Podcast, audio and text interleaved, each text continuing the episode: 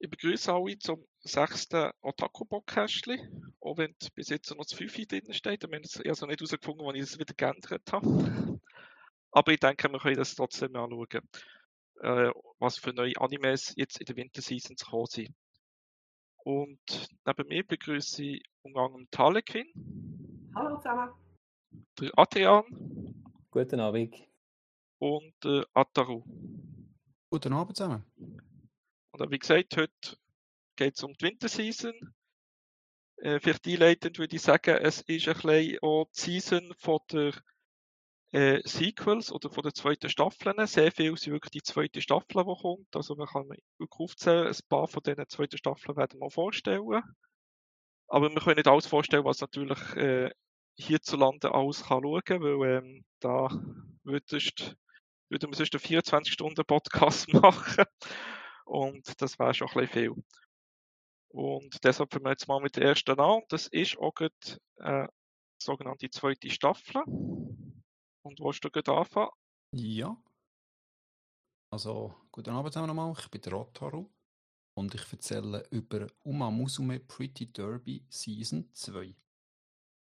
Ähm, Uma Musume Pretty Derby, das ist ein Cross-Media-Projekt basierend auf einem Pferderennen-Simulationsspiel und einer App, wo hätte parallel mit der ersten Anime-Season sollen vor drei Jahren im Frühling rauskommen.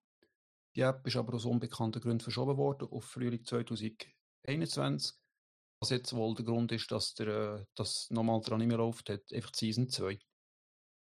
Und äh, was geht's? Ähm, wie schon in der ersten Season geht es jetzt so in der neuen Season von Uma Musume um die fiktionalisierte Geschichte von echten Rennpferden, wo in Japan viel Rennen gewonnen haben und zu wahren Legenden geworden sind. Es ist eine Welt, wo die Rennpferde wiedergeboren worden sind als Pferdemädchen, mit Pferdenohr und Schwanz und an verschiedenen Rennen teilnehmen, die mehrmals im Jahr stattfinden und unterschiedliches Prestige, Prestige haben. Die Pferdemädchen gehen zu Tokio an einer speziellen Sportschule, wo sie neben dem üblichen Schulstoff auch viel auf der Rennbahn trainieren. In der ersten Season ist die Hauptfigur ein Pferdemädchen mit dem Namen Special Week. Äh, sie ist jetzt nur eine Nebenfigur und spielt bis jetzt keine grosse Rolle. Die neuen Hauptfiguren sind die zwei im Bild, wo man am Rennen sieht. Äh, die rechts unten, das ist die Tokai Theo, also die mit den braunen Haaren und der weißen Strähnen. Ähm, Tokai Theo, mit ihr fängt die Geschichte an als Kind. Äh, sie war eine Zuschauerin bei einem japanischen Derby. Einem Rennen, wo ein Pferd namens Symboli Rudolf, ich weiß nicht, blöde Namen, Symboli Rudolf sechsmal hintereinander gewonnen hat. Und äh, Tokai Theo beschließt in dem Moment auch ein starkes und cooles Pferdemädchen wie Symboli Rudolf zu werden. Und sie verspricht ihr noch, selber in der Zukunft wie ihr Vorbild kein Rennen zu verlieren und sogar eine dreifache Krone zu gewinnen. Und äh, tatsächlich ist Tokai Theo in der Gegenwart die sieben grossen Rennen bisher umgeschlagen. Sie ist wegen dem ein recht selbstsicherer Charakter, ohne Angst vor Herausforderungen und sie hat keine Selbstzweifel. Ähm, neben ihr, das ist das Pferdemädchen links von der Tokai Theo, das ist Mejiro McQueen. Sie ist die grösste Rivalin von der Tokai Theo und hat selber auch schon wichtige Rennen gewonnen. Unter anderem der Tenno Show, der Kaisertitel wo immer im Frühling stattfindet. Und McQueen versucht den Titel das zweite Mal in der Folge zu gewinnen, aber für das muss sie zuerst mal Tokai Theo schlagen. Im Anime ist Mejiro McQueen ein vornehmes Pferdemädchen aus gut betuchtem Haus mit Butler, Limousine und allem drum und dran, wohingegen Tokai Theo sich nicht gross von den anderen Pferdemädchen unterscheidet, außer dass sie recht klein ist und wie gesagt bisher ungeschlagen oder durch sehr selbstsicher ist, ohne arrogant zu sein. Also der Anime läuft äh, auf die Rivalität, auf die Freundschaft von diesen zwei Pferdemädchen aus. Es kommt später noch ein weiteres äh, starkes Pferdemädchen hinzu, aber die ist bis jetzt äh, nicht so wichtig, äh, bis, bis zur Folge 5. Also Uma Musume Pretty Derby Season 2 ist wie der Vorgänger im Grunde noch eine Sportserie, äh, eine Gambatte-Serie, wo es neben den eigentlichen Wettkämpfen oder Rivalitäten auch um Freundschaften und das Einhalten von Versprechen geht. Mir gefallen als allererstes Trennen. Ich finde die recht spannend gemacht. Äh, es wird mit dem Einbinden von Moderatoren, wo der Zuschauer und äh, von Zuschauern und pulsierende Hintergrundmusik wird so eine Stimmung erzeugt, die ihm mitreißt und mit Fieber lässt. Ich blende mal ein Beispiel ein. Es geht bisschen länger. Es ist ein Auszug aus einem Rennen, wo es darum geht, dass die beiden auf dem letzten Meter noch ein anderes äh, Pferdemädchen einholen und nachher wirklich äh, es darum geht, wer ist jetzt die schnellste.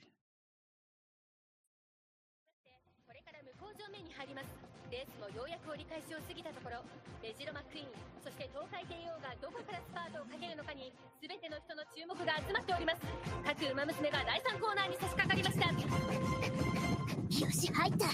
行くぞおっと東海帝王が動い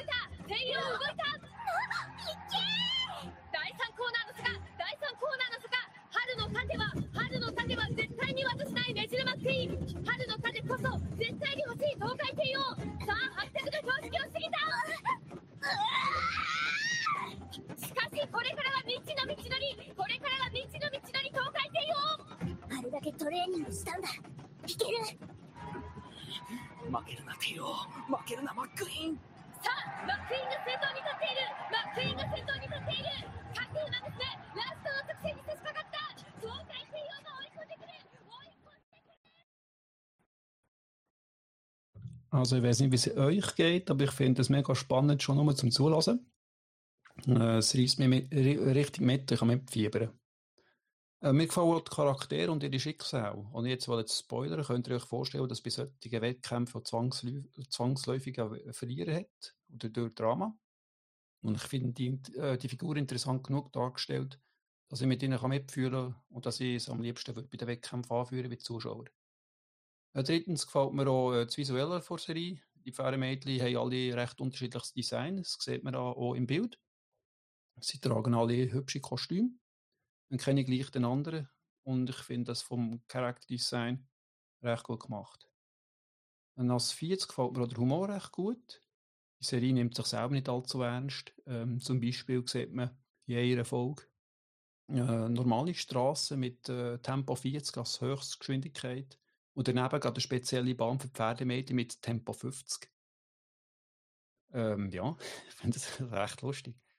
Und man kann eigentlich um muss um Pretty Derby Season 2 schauen, ohne den Vorgänger zu kennen, auch wenn es hilft, äh, wenn man die erste Season gesehen hat, wegen der unterschiedlichen Charakteren.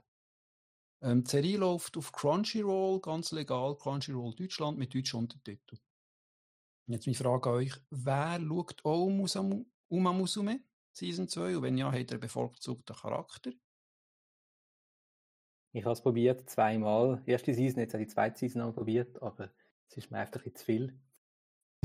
ähm, also gerade wenn man halt irgendwie denkt, eben, sie machen ihre Pferderennen und was jetzt nicht erzählt hast, ist, dass wenn sie gewinnen das Pferderennen, dann machen sie gerade noch, werden sie zu Idols und äh, Ja, ja. gehen auf die Bühne und singen einen Song.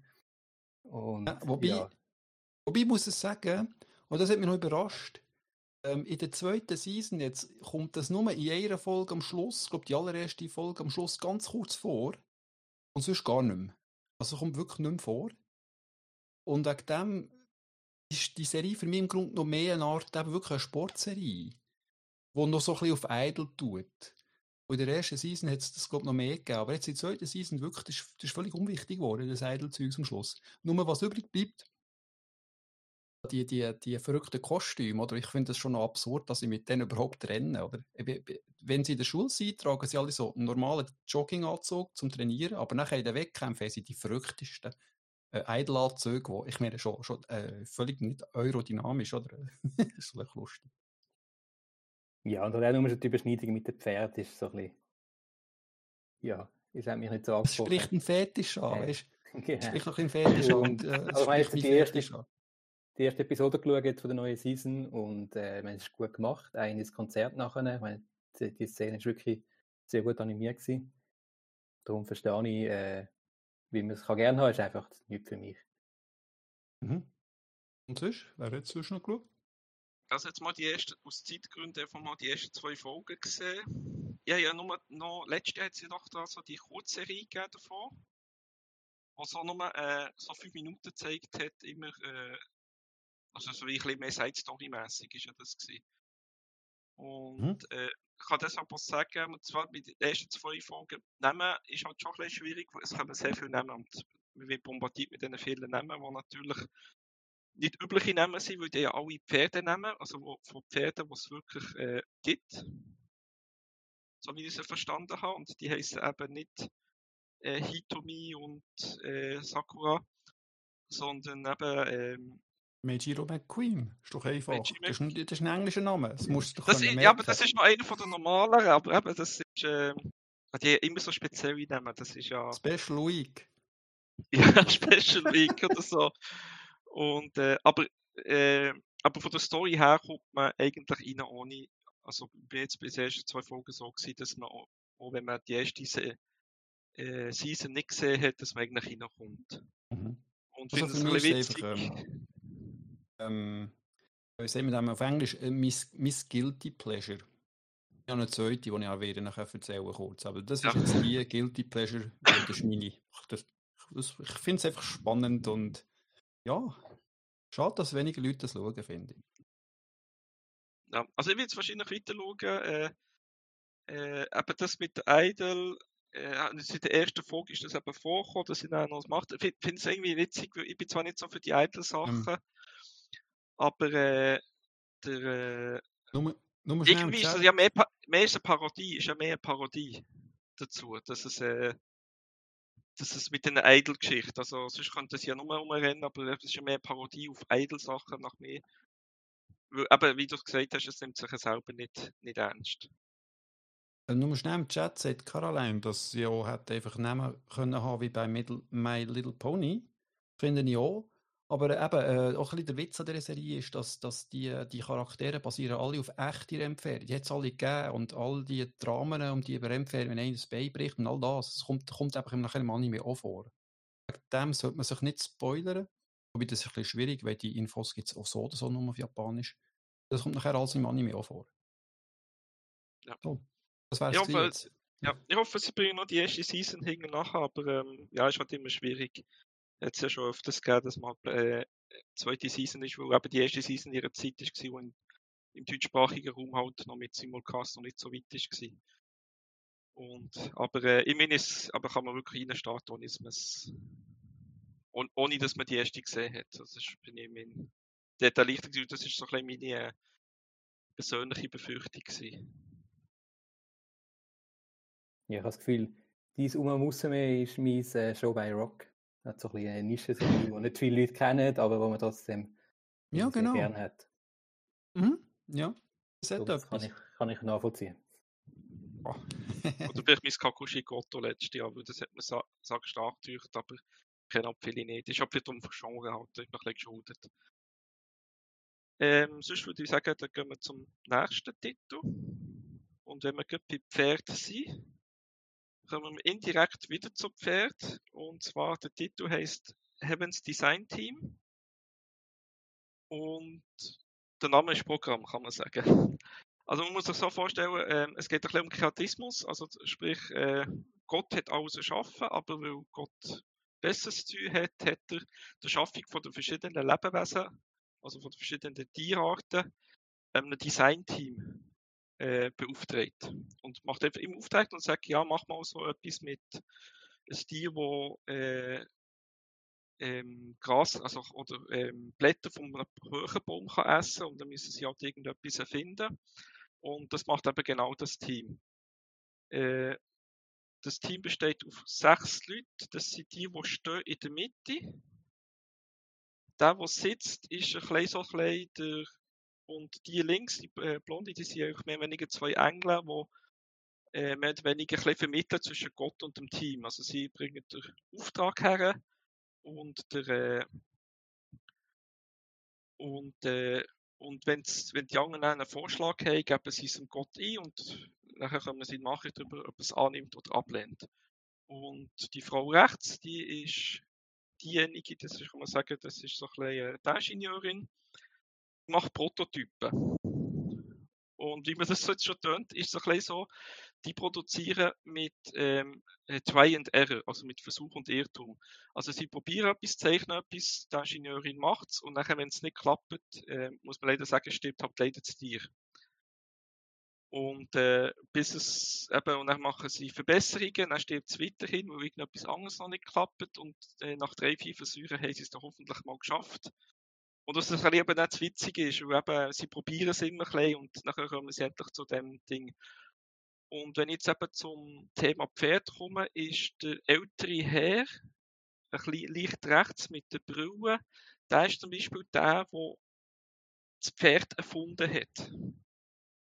Und er ist mächtig stolz drauf und versucht, sie riesen Erfolg aus ihrer Sicht natürlich immer wieder zu wiederholen, indem er wieder die macht, die aussieht wie Pferd. Aber nicht immer angenommen wird, weil eben teilweise klappt es eben nicht. Also man kann sich vorstellen, es gibt ja in der Mythologie auch gewisse Pferdewesen, ohne groß spoilern, was es in der Mythologie gibt, aber in der Realität nicht. Und das sind eben so ein bisschen die Vorschläge, die er gemacht hat, die aber abgelehnt wurden. Ähm, der rechts dem blauen Bulli ist, äh, Namen habe ich jetzt alle nicht so dabei, ähm, ist so ein bisschen der, der Praktiker, er probiert das wirklich so einfach wie möglich zu halten. Also so, Auftrag ist so und ich mache das möglichst einfach. Der in der Mitte mit dem blauen, äh, mit dem grünen Jackett ist so ein der, der immer ein schaut, dass es das, was er kreiert, dass man das auch essen kann. Also, dass es lecker ist, dass man das also auf einem Grill kann tun und irgendwie etwas kann essen. Also, das ist eher der Gourmet unter der äh, Designer. Äh, links von ihm ist äh, Lila ist einer, der alles ein bisschen Glitzer hat und so farbig haben, wie man das so schon in seiner Mode ein bisschen merkt. Ähm, der grosse Mann will alles ein bisschen niedlich haben. Und viele von seinen Tieren haben auch so Fälle, wo man eben so kann, schön kann streicheln und alles. Also bist so nicht der Typ. Und das kleine Mädchen mit den pinken Haaren, ähm, sag es mal so, sie hat ein einen komischen Geschmack. Sie hat so ein bisschen die gruseligen Sachen macht sie so ein. Also so Tiere, die Gift speuen oder giftige Sachen essen. Aber ohne wieder groß spoilern, was es für Tiere kann sein, die giftige Sachen essen. Aber es gibt eben solche Tiere. Und ja, und je nachdem schaffen sie auch ein bisschen zusammen. Dann gibt es so eine kleine Mischung davon und sie beraten sich, wie man das kann verbessern kann. Aber der ältere Herr probiert immer zu fragen, ob man in den Federkopf rein tun kann solche Sachen. Ähm, der ist vielleicht ein bisschen weniger nützlich, aber ähm, zusammen im Team schaffen sie eben immer es, den Auftrag zu erfüllen, mehr oder weniger. Und nachher hörst du eben, ähm, dass der Gott plötzlich spricht über, der, äh, über den, eben den in der Mitte, wo eben der Engel und, äh, und sagt dann, ob es angenommen oder abgelehnt ist worden. Also sehr witzig gemacht. Und äh, ja, ich sage drinnen, äh, Caroline hat geschrieben, die sind grusig, die sind süß. Aus Sicht von ihr, von ihr also von der, von, mit der pinken Haar, sie sind auch süß. Also ihr Geschmack ist komisch. Also das, was sie aus süß äh, sieht, sieht wahrscheinlich die Mehrheit von der Bevölkerung nicht unbedingt aus süß an. Also das ist in der Hinsicht recht witzig gemacht. Und äh, ja, kann ich nur empfehlen. Es gibt immer so kleine Pausen dazwischen. Und dann erklären sie eben wirklich so Sachen von dem Tier. Also da siehst du sogar ein Bild im realen Leben, wo das Tier eben wirklich lebt. Und dann erklären sie eben wirklich, ja, das Tier macht wirklich das oder es isst wirklich eben giftige Sachen und überlebt trotzdem. Und das ist ein Grundnahrungsmittel, also es ist recht interessant. Ähm, der Teil, was ich eben noch ein bisschen vorstelle, ist eben auch gut auch ein für jüngeres Publikum, eben so ein bisschen über die Welt etwas kennenzulernen. Und das hat es letztes oder vorletztes Jahr so schon auf Crunchyroll.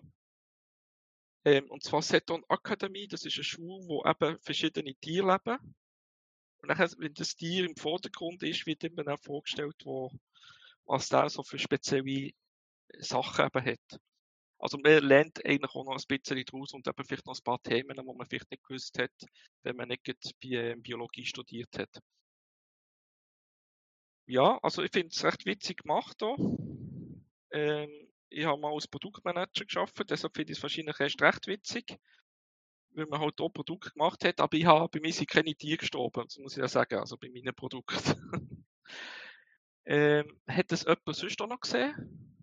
Also, also der hat äh, von Anfang an bei mir gerade jede Checkbox triggert. Ähm, ja, wahrscheinlich habe ich genau so einen komischen Geschmack wie sie mit den pinken Haaren, oder?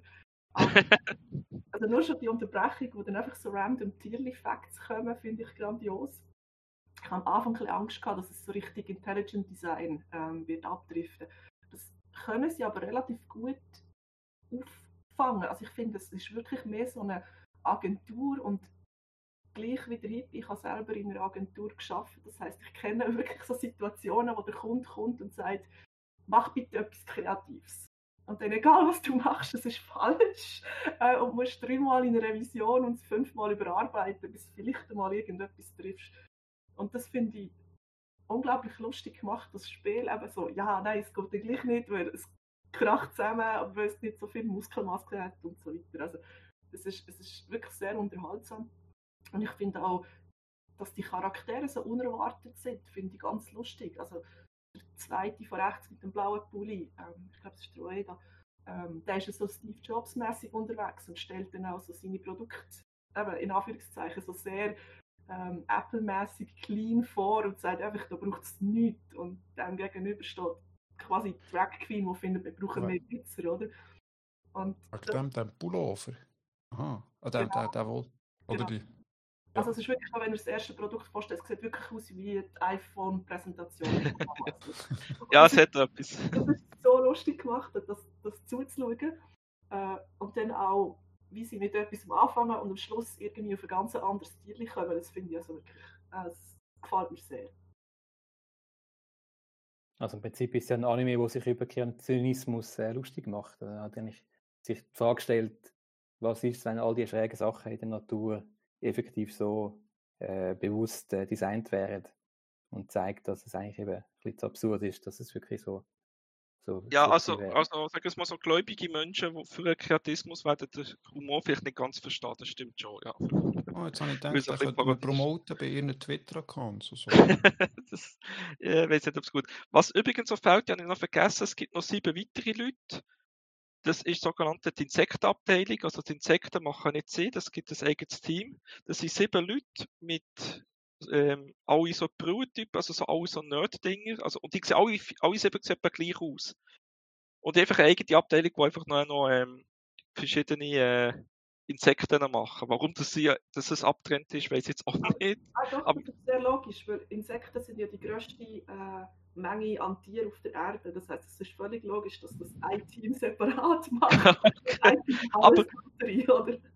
Ja, aber interessant, also interessant ist ja wirklich, es ist, hier hat man sechs Leute, also jetzt sind wir mal die Ingenieurin raus, mit, mit ihr wären es noch sieben und bei den Englern sind ja nur Vermittler, ähm, wo alle, wie man hier auch sieht im Bild, wirklich total unterschiedlich sind. Und beim Insektenteam hast du einfach sieben Leute, die genau gleich sind. Also aussehmässig und auch eigentlich charakterlich sie gleich. Also es ist eigentlich irgendwie gleich das Gegenteil von dem Team, das man hier sieht. Aber eben, jedenfalls ist es wirklich witzig gemacht und eben, Harlequin, wenn du das gerne hast mit den äh, Zwischensequenzen, wo sie Sachen von Tieren klären, kann ich einfach nur äh, Seton Academy empfehlen. Weil da haben auch, es eben geht so, so um Tier, äh, Highschool kann man so sagen, und äh, da gibt es auch immer so Zwischensequenzen, wo sie genau Sachen erklären. Ist dort auch recht witzig gemacht. Ähm, die Lehrer sind dort alles so ähm, ehemalige Tiere, kann man sagen, oder ausgestorbene Tiere, wie äh, Dinosaurier etc. Also so solche Sachen. Was noch witzig ist. Und beim Saturn Academy haben sie es ein bisschen anders gemacht. Dort ist es so, dass äh, Männchen alle auch einen Kopf haben, wie das Tier. Also ein Leu hat wirklich, äh, der Leu, der Männchen hat wirklich eben einen neuen Kopf. Während die Weibchen haben alle ein menschliches Gesicht und eine menschliche Form. Das finde ich eben ein bisschen blöd. Oder? Ja, aber es ist, es ist der, es gibt eben noch eine Folge, was eben witzig ist, wo eben äh, bei einer Tierart eben so ist, dass das eine Tier eben meint, es wäre das Männchen und dabei ist es das Weibchen. Und man sieht es ja weil eben das eine menschliche Form hat. Und äh, deshalb ist es ein bisschen wahrscheinlich drin. Aber, ähm, aber sonst ist es wieder schön wieder erklärt und da gibt es wieder Anekdoten von, von verschiedenen Sachen, eben bei den Tieren, eben, die speziell sind.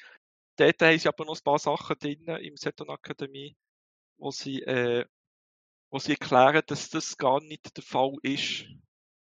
Also eben, wo nur aus Grund, aus Vorurteilen meint, ja, das Tier, das ist, das ist äh, speziell faul, das macht nichts, oder das ist, oder das Tier sieht besser, dabei sieht es besser als andere Tiere. Also so, also so Sachen wie da immer ein bisschen aufgeklärt, dass es gar nicht, gar nicht stimmen Also das kann ich nebenbei auch empfehlen und eben aktuell würde ich auch die empfehlen. Ist wirklich recht witzig gemacht mit den vielen Fails, die sie haben und halbes Chaos passiert, wo eben etwas nicht klappt, wie sie es vorgesehen haben. Und wenn wir sonst schon bei Tieren sind, kommen wir zum nächsten Titel. Da geht es auch um ein bestimmtes Tier, wo wahrscheinlich eben äh, wahrscheinlich ein Tier wäre, das eben die mit den pinken Haaren erfunden hat. Da kann uns Talekin sicher ein bisschen mehr erzählen. Genau. Äh, es ist der Spinnen-Isekai. Genau, Kumo-Kachan äh, kommt dran. Ich habe diese Season, ich glaube, schon lange nicht mehr so viel Anime auf meiner wöchentlichen Liste gehabt. Ähm, die haben aber alle keine Chance gegen den, weil als ich schon vor zwei Jahren gehört habe, dass es ein Anime gibt, habe ich schon wieder den Hype-Train gestartet und gefunden, das läuft, das muss kommen. Ähm, er ist nämlich herrlich schön gemachter Isekai. Die Geschichte geht so, ähm, man weiß nicht genau warum. Das Schulmädchen stirbt und wird als Spinne, also als wirklich ganz schwaches Monster mit in der Dungeon wiedergeboren. Und ursprünglich ist es ein Webnovel, wo dann ein Light Novel bekommen hat und dann noch ein Manga und jetzt ein Anime.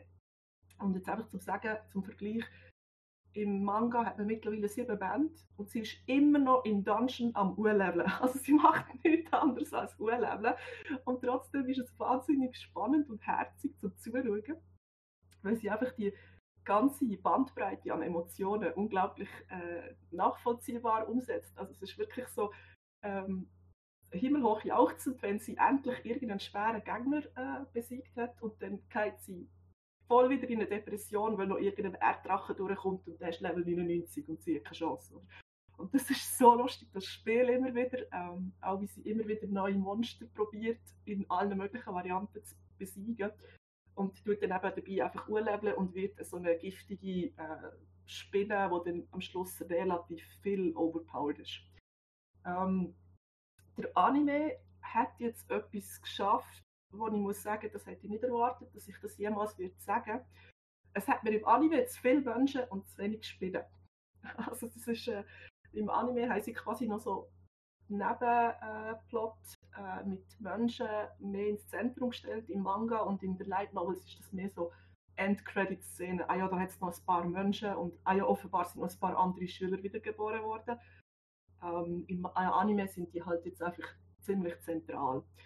Ähm, aber es ist, es ist wirklich ganz herzig gemacht, wie sie sich freut, wie sie durchkommt. Und am Schluss ein wunderschönes äh, Ending, wo sie so quasi idolmäßig äh, immer wie extremer wird. Und das macht dann einfach auch nochmal äh, das Ganze wirklich schön zum Schauen. Der einzige, äh, wie soll ich sagen, Kritikpunkt, den ich jetzt hier habe, sind, äh, dass die Monster Amis mit sehr schwacher CGI ähm, dargestellt wird. Also man sieht es und das muss man dann ein bisschen gerne haben. Es ist mir fast ein bisschen zu viel. Oder? Aber ansonsten, also wer ähm, zum Beispiel vom Slime Isekai die ersten zwei Folgen gut gefunden hat, der wird mit dem Anime mehr als glücklich. Also aber die Spinne braucht, offen, sorry, die Spinne braucht offenbar länger aber zum Aufskillen bis aus beim Schleim, würde ich sagen. Ja, absolut. Das ist halt das, was mir beim Schleim-Anime fast am besten gefallen hat, nämlich am Anfang, wo er in diesem Dungeon innen rumgrindet, oder? Und jetzt quasi ein, ein ganzer Anime oder ein ganzer Manga, wo es nur um das geht, ist natürlich super. Also ich habe gehört, es ist nur im Manga, wo die Menschen nicht, nicht so vorkommen.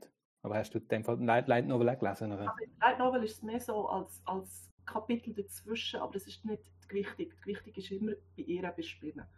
Und es mhm. geht auch relativ lang, bis äh, Menschen und Spinnen aufeinandertreffen. Ich glaube, im Manga, wo ich vor langer Zeit mal ein bisschen reingelesen habe, kommen auch keine Menschen vor. Aber es wird mir sicher jemand da korrigieren im Chat. ja, also so etwa bei Band 5 oder so. Aber es ist wirklich so, es geht äh, relativ lang, bis sie überhaupt auf etwas anderes antrifft als Monster in diesem Dungeon. Also er hat gefunden, die Menschen sind nicht so spannend. Das ist einfach so ein Fantasy-typisch. Ähm, und äh, das mit den Spinnen ist eigentlich schon das Beste mit ihren Und meine von Art ist extrem reduziert. Es ist einfach in der Höhle, es gibt einfach Monster und sie und sonst gibt es nichts. Und trotzdem ist es unterhaltsam und äh, die Synchronsprecherin da, Yuki, leistet da natürlich schon in die rechte Arbeit. Ist in fast 90 Prozent ist nur sie am Reden. Und äh, es wird aber trotzdem nicht langweilig. Ähm, was mich ein bisschen schade finde, ist halt, dass typisch von Light Novels her, dass halt immer die Game-Mechaniken drin hat mit, mit Skills und Leveln und der Anime tut sich zum Glück nicht so nicht lange drauf, äh, drauf aus, ausführen, sondern dort seine Rechtstiefung halt einfach einmal, einmal abhandeln. Aber ich würde es viel spannender finden, wenn es das nicht würde brauchen und eigentlich die gleiche Geschichte halt einfach ohne die Game-Mechanik könnte erzählen. Ja, aber es visualisiert wahrscheinlich auch ein bisschen einfacher für die Zuschauer. Es merkt, okay, Level 1 weiss jetzt jeder, dass man schwach ist und dann geht es halt ein bisschen weiter. Ähm, ich finde es aber der Hinsicht auch witzig, weil eben äh, die Spinner selber ja merkt, äh, ich bin extrem schwach, ich kann eigentlich noch fast nichts. Also jetzt haben wir die ersten zwei Folgen können schauen, weil ich habe jetzt ein bisschen das gleiche Problem, ich habe sehr viel auf der Watchliste, wie schon lange nicht mehr. Und ein paar Animes haben ja noch gar nicht angefangen, und ich auf der Watchliste habe. Das ist, wobei ich muss halt sagen, ich bin eben Konzernbuchhaltung tätig und der sich, das halt Januar, Februar so ein bisschen die Zeit, wo man wenigstens Zeit für Anime hat. Ausgerechnet in dieser Season gibt es so viele gute Animes. Ähm, mir hat jetzt aber, ob sonst bei der zweiten Staffel, also der zweiten ähm, Folge, sorry, äh, habe ich irgendwie so, so das Gefühl gehabt, aber die Szene am Anfang besonders mit den Menschen, das ist nach mir jetzt lang gegangen und ich gedacht, zeigt die Spinnele wieder, zeigt die Spinnele wieder. Weil das ist jetzt relativ langweilig durch die See zu diskutieren und so, ja, und so. Und ich habe gedacht, ja, äh, da passiert jetzt nichts, äh, ich würde lieber schauen, wie die Spinner sich jetzt aufgewindet. Also das äh, hoffe ich aber, dass es aber offenbar jetzt die nächsten paar Folgen noch nicht der Fall ist, aber dass eben die Spieler ein bisschen mehr mit in den Vordergrund kommen. Ist die, äh, sind die, pardon, sind die Szenen mit, äh, mit den Menschen eigentlich wichtig? Weil mich würde der Anime eigentlich schon noch reizen. Ich bin ja nicht ein Fan von Isekai, aber der da, der reizt mich, oder Manga habe ich eigentlich gut gefunden. Und äh, wenn die Menschen nicht so wichtig sind für einen Plot, würde ich diesen Teil immer überspringen in jeder Folge. Ähm, ich darf jetzt nicht sagen, sonst spoilere ich alles. Okay, gut, dann. Äh, Einfach ja. schauen, gut schon gut. ja. Ja, und sonst würde ich sagen, ist, äh, ähm, stimmt ja der Harlequin zu. Ähm, das Ending ist einfach genial. Also, das finde ich einfach lustig. Also, der, der Song ist gut durch mich, aber auch, eben auch äh, wie es animiert ist und wie es eben so hoch, eitelmäßig so hochgenommen wird. Ich finde einfach genial, wie es gemacht ist. Also eben, es wirkt wieder so ein bisschen nach Eitel-Parodie. Und äh, für Parodien bin ich immer zu haben, egal in welche Richtung. Und für eben Sachen, die mich wenig interessieren, äh, finde ich es einfach gut, wenn es so eine Parodie mal etwas gibt. Und äh, also das Ending selber ist schon genial. Aber eben bei der zweiten Folge hat es mir irgendwie ein bisschen gedacht, das mit den Menschen ist ein bisschen, ein bisschen angefehlt, aber eben vielleicht ist es ein bisschen mehr nötig. Aber äh, mal schauen, schauen sich auch die nächsten paar Folgen. Gut, dann kommen wir zum nächsten Titel wo es jetzt mal ein bisschen weniger um Tier geht. das war Other Side Picnic. Ja, wie der Titel sagt, geht es im Other Side Picnic um die andere Seite oder die Hinterseite, wie man es nennen. Eine gefährliche, mysteriöse Welt, äh, wo von Monster und gefährlichen Phänomenen äh, bewohnt ist und wo eigentlich man nur aus Gerüchten aus dem Internet, aus dem Hörensagen kennt. Und wo auch nur durch sehr kryptische Abläufe erreicht werden kann, wenn man zum Beispiel im, im Lift äh, ganz bestimmte, zwischen ganz bestimmten Stücken hin und her fährt, dann endet man in dieser Welt oder ganz andere analoge Eingänge, wo man muss ihn genau kennen, um die Welt können zu erreichen. Ähm, die zwei Charaktere, was in der, der Entwicklung geht, ist äh, Zoravo auf der rechten Seite und Toriko links, die sich zufällig in dieser Welt treffen äh, Toriko ist dort auf der Suche nach ihrer Freundin, wo ihr die Welt vorgestellt hat, aber dann in verschollen ist. Und Toriko geht jetzt, äh, versucht sie zu finden und überzeugt Zora, sie zu begleiten, auch wenn sie äh, mehr sie eigentlich über die Welt äh, kennenlernen und herausfinden, wie gefährlich das dort ist, was eigentlich eher zurückhaltend ist. Ähm, und wie man sieht, eben sind sie bewaffnet und ausgerüstet ähm, und versuchen, der Welt Herr zu werden und äh, gehen dann auf ein, einzelne Expeditionen in dieser Welt. Ähm, die Serie basiert auf einem Roman von der Yori Miyazawa.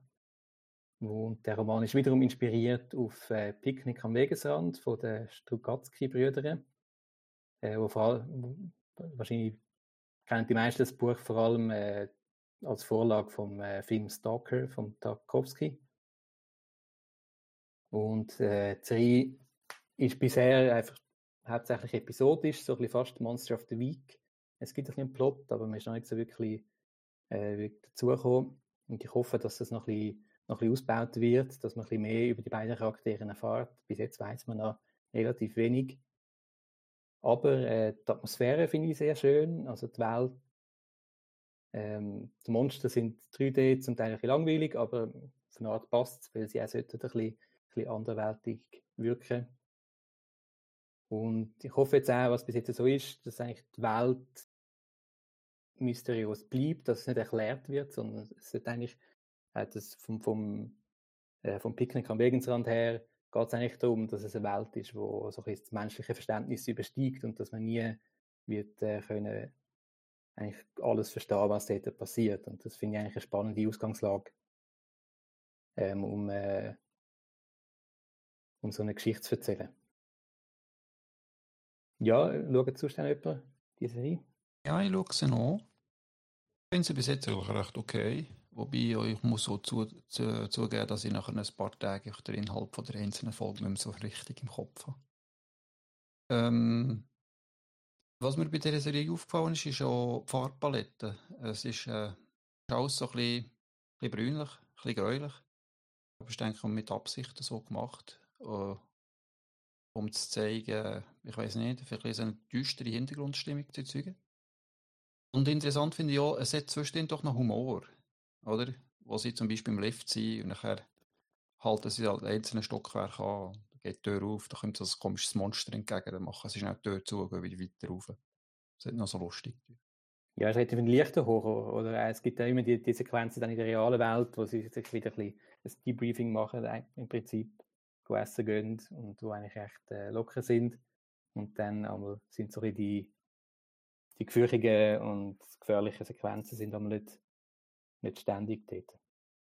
Ja, selber habe ich es jetzt nicht gesehen, ist vielleicht auch nicht mein Genre. Ähm, was ich aber noch erwähnen ist, man sieht so oben rechts, dass es bei der Universe legal erhältlich ist, was ja für uns Schweizer noch ein Problem ist. Man braucht nämlich ein Amazon Prime-Abo und muss auch noch ein Abo, ein Abo nehmen für Universe. Und Amazon Prime ist für uns in der Schweiz sowieso schon nicht so lukrativ wie in Deutschland, weil viele Sachen wir in der Schweiz nicht bekommen, wo in Deutschland erhältlich ist. Und darüber äh, kommt noch Anivers, wo auch noch etwas haben Wer es trotzdem unbedingt legal schauen und gut Französisch kann, kann es auch bei Wacken in Frankreich schauen, mit französischem Untertitel halt.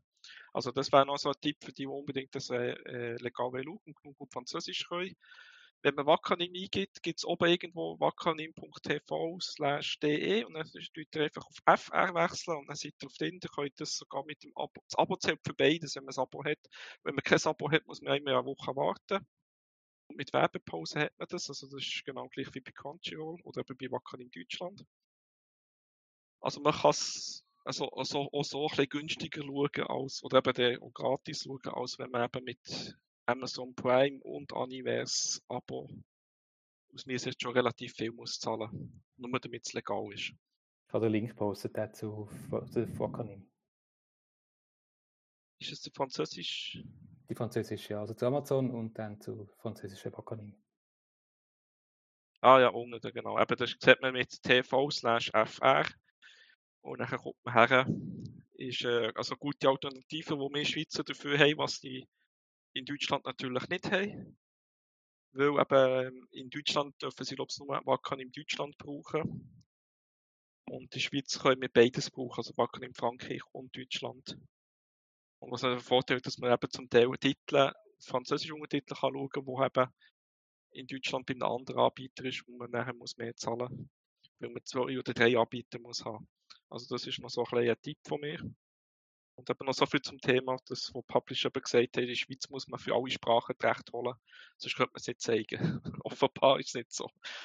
Aber das ist ein anderes Thema, wo du vielleicht auch mal äh, einen kleinen Podcast können machen und ich vielleicht ein paar Anekdoten darüber kann reden Aber ich würde sagen, wir gehen besser das mal zum nächsten Anime. Und äh, ist jetzt auch wieder die zweite Season. Der, ja, Eurocamp 2. Ja, äh, das ist äh, Eurocamp Season 2. Laidback Camp, wie man es bei uns so besser kennt. Ähm, das ist ein Anime, wo äh, wie der Vorgänger in der Präfektur Yamanashi spielt, mit Mount Fuji im Hintergrund. Es sind wieder die gleichen Protagonistinnen am Start. Ein paar Schulmädchen, die in ihrer Freizeit Outdoor-Aktivitäten wie Campen und leichtes Wandern angehen. Die eigentlichen Hauptfiguren sind die beiden unten links im Bild. Ähm, mal links die mit den pinken Haaren oder grünen Augen, das ist Nadeshiko. Sie ist eine kleine verträumte, gute Seele vom Outdoor-Schulclub. Sie ist immer positiv drauf und hat in der zweiten Season einen Nebenjob als Zeitungsträgerin angefangen. Ähm, Nadeshiko ist keine Expertin, was Outdoor-Aktivitäten angeht, aber sie erfreut sich sehr an der Schönheit der Natur. Neben ihr ist Trin Shima, eine junge Frau, die gerne Solo-Camping betreibt und für das mit ihrem Scooter verschiedene Orte im japanischen Hinterland aufsucht und dort ihr Zelt aufstellt. Im Winter, das ist dann noch wichtig, im Winter. Ähm, in Kontakt bleiben die zwei Charaktere, wie auch alle anderen auch, die man da im Bild sieht, meistens mit einem gemeinsamen Chat, wo sie banale Sachen besprechen, so wie der Ort, wo sie sich gerade befinden oder was sie gerade am Essen sind, Nabe, ein Topf oder äh, Cup Noodles. Ähm, ja. Mehr erzählen kann ich über Eurocamp, also Laidback Camp Season 2 nicht, weil das ist eigentlich, ähm, es gibt keinen eigentlichen Plot über mehrere Folgen. Ähm, der Anime basiert auf einem gleichnamigen Manga vom Afuro. Äh, der gibt es seit dem letzten Juli beim Manga Kult auf Deutsch. Ja, das hat Caroline auch gerade geschrieben, ja. Merci für die Info, Caroline. Ähm, das ist ein Iyashike-Anime. Also ein Anime, wo es vor allem darum geht, um eine entspannte Atmosphäre zu geniessen wo man den Charakteren zuschaut, wie sie echt existierende Orte in Japan aufsuchen und sich an der wunderschönen Natur ein bisschen äh, ergötzen und ihre Erfahrungen miteinander austauschen. Und dementsprechend sind auch die Hintergründe von mir sehr detailliert geraten. Und es macht ihm Lust, bei diesem Ort bei der nächsten Japan-Reise selber aufzusuchen. Ich selber habe mich, ich kann mich gut mit äh, Rinn identifizieren. Ähm, ich fahre selber gerne TÜV und in Japan bin ich mit dem Auto oft in der Pampa rumgefahren und habe äh, menschenverlassene Orte aufgesucht, um Fotos zu schießen oder einfach ein bisschen selber zu sein. Also genau das, was der in der Serie macht. Ähm, was mir noch gefällt, ist, äh, der Anime wird untermalt mit wunderschönen, entspannten Gitarre- und Flötenmusik und äh, einem Ohrwurm von einem Popsong als Opening. Äh, bisher macht die Serie in meinen Augen nichts schlecht. Ähm, Außer dass ich die letzte Folge, die äh, fünfte, nicht ganz so gut gefunden habe, weil im Zentrum sind die anderen Freundinnen. Ich finde die ein bisschen weniger interessant als drin und Nadeshko. Und wenn man es ganz kritisch nimmt, äh, dann ist die Serie eigentlich eine Art äh, Promotion-Vehikel für den Tourismus von der Region Yamanashi aus Shizuoka, aber äh, das darf sie auch sein. Ähm, ja, wer von euch schaut hier Laid Back Camp Season 2? Und wer liebt von euch mit im Winter im Freien zu zelten und mit dem Scooter rumzufahren, bei knappen Minustemperatur? Ja, ich bin nicht so ein Zeltfan. Ich bin früher mal in der Party und das hat ich immer ein bisschen, ein bisschen anstrengend gefunden, wenn es dann regnet und äh, alles matschig wird und so, oder wenn es kalt ist im Winter. Aber äh, Eurocamp schafft das irgendwie sehr gut zu verkaufen, dass man es halt trotzdem, auch wenn man vielleicht Campen nicht so gerne hat, kann man es trotzdem geniessen und äh, kommt eigentlich alle positiven Seiten mit über und alle negativen Seiten äh, sieht man nicht. Das ist eigentlich perfekt. Ich bin einverstanden. Ich war selber in der Pfadi jahrelang und ähm, ich habe nur, ähm, also was das Zelten angeht, habe ich schlechte Erfahrungen gemacht. Was mir unter anderem schlecht geworden ist und ich mich im Zelt haben müssen, ähm, ja, ergeben. Und äh, ja, das war schon lustig. Gewesen. Oder auch die stinkenden Socken mit allen anderen zusammen so Zeugs. Nein, also eben, der Anime blendet das aus. Der Anime tut es ein bisschen romantisieren und macht das gut. Er schaut zur Schnotzerei. Also selber schaue ich es nicht, aber es klingt sicher interessant, aber auch mit der Region und so Zeug. Ich jetzt noch nie in Japan gewesen. Bis auf weiteres ist es auch ein bisschen schwierig, nach Japan zu kommen.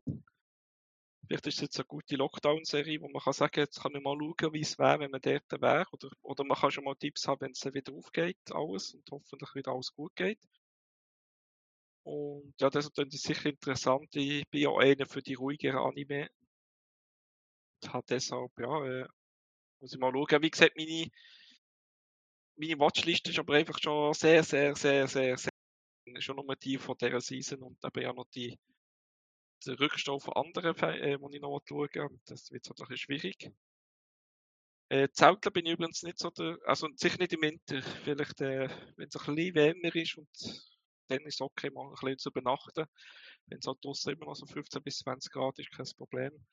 Aber bei Minustemperaturen, hm, da bin ich dann lieber daheim.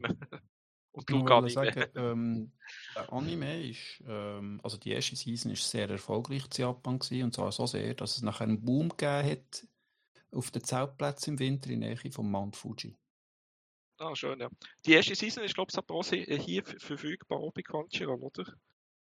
Bin ich- nicht sicher. äh, Aber ist- äh, die zweite Season kann man auf Crunchyroll schauen mit deutschen Untertiteln. ja, ich glaube, die erste ist, ich glaube, verfügbar, oder, äh, aber bin ich ganz Ist sicher, ob es verfügbar, ja. Ist verfügbar, das ist, das ist super. Äh, muss man es gesehen haben, für, dass man weiterkommt von der Season? Klar, man kann es aufholen, weil eben die, jetzt kommt es ja eine Woche einig. Und wenn man schnell ist, ist man fertig, bevor, bevor die zweite Season fertig ist und ist wieder aktuell. Oder äh, kann man ab der zweiten schon anfangen? Man kann ab der zweiten anfangen. Ähnlich wie bei Uma Musume. Ähm, es hilft, wenn man die unterschiedlichen Charaktere kennt. Weil ja so in der ersten Staffel lernen sich ja kennen. Zum ersten Mal. Also Nadeshko und Rin. Und in der zweiten wird man halt einfach reingeworfen. Aber ähm, weil es eben, wie gesagt, nicht gross plotbasierter Anime ist, geht es auch ohne die erste Season. Ah, sehr gut, ja. Dann würde ich sagen, dann gehen wir zum nächsten Titel. Und das war Hori Mira, was ein bisschen sich die Abkürzung ist von Horizon. Das ist das Mädchen vor, im Vordergrund und ähm, Miramura, wo rechts von ihr ist, äh, ist eine Romance äh, Slice of Life Serie. Und ich finde, es ist sehr gut gemacht.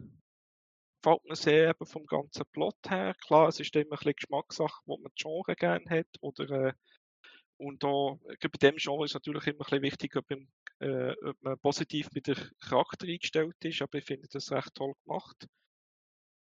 Äh, hat auch einige witzige Szenen drin, aber ist grundsätzlich eher ein bisschen ruhigerer Titel. Und ja, mir gefällt und so wie ich gehört habe, so ein bisschen verschiedenen Orten äh, im Internet äh, gefällt es auch vielen. Und viele sagen, es ist zumindest der Romance-Titel von dieser Season oder von vielen Seasons in den letzten Seasons. Äh, deshalb kann ich sicher den empfehlen.